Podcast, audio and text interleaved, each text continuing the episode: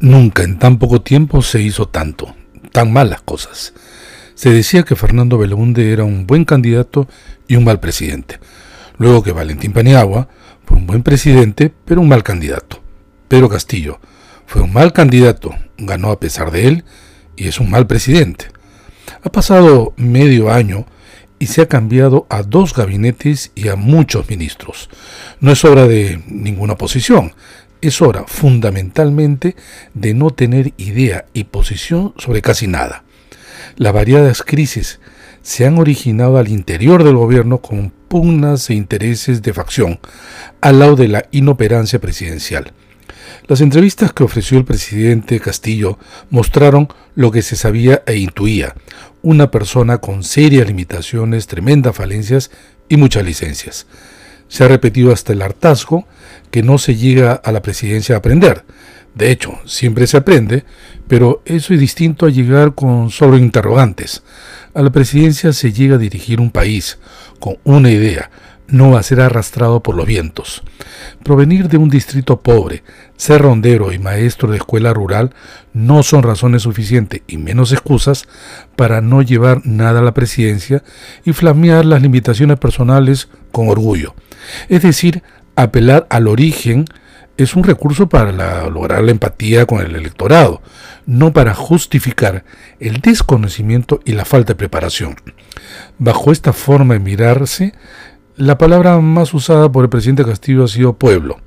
Es su referencia permanente y continua. Señala recurrentemente que viene del pueblo, habla en nombre del pueblo, conoce las carencias del pueblo y cuando quiere conocer sobre algo, le pregunta al pueblo.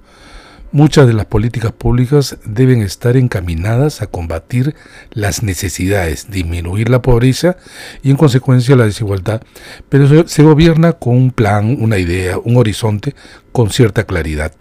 Recurrir pues a la palabra pueblo, como hace presidente Pedro Castillo, es en realidad una abstracción sin contenido.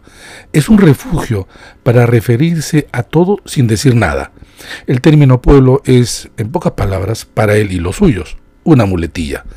Pero Castillo demoró medio año en ofrecer entrevistas.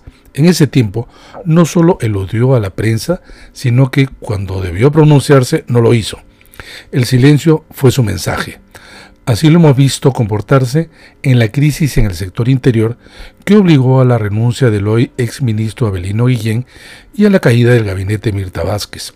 Sin embargo, si bien Pedro Castillo carece conocimiento, todo parece indicar que también carece valores. Tanto hablar como otros políticos de luchar contra la corrupción para ser elástico y permisivo con ella. En su gobierno se han nombrado no solo a inexpertos y faltos de formación en los altos cargos del Estado, sino también a personajes que transitan en la oscuridad de la ilegalidad y que forman parte de sus redes y entornos, personajes con creencias y prácticas que parecen un motín a bordo.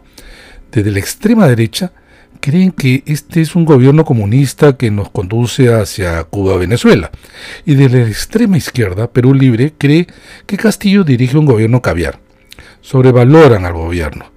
Es un gobierno sin brújula, sin norte, improvisado, que tiene a la cabeza a un presidente confundido entre ideas y sin entender su responsabilidad, lo que lo ha llevado a quemar rápidamente su capital político. Y aquel pueblo, de quien dice hablar en abstracto, puede ser en concreto su sepulturero.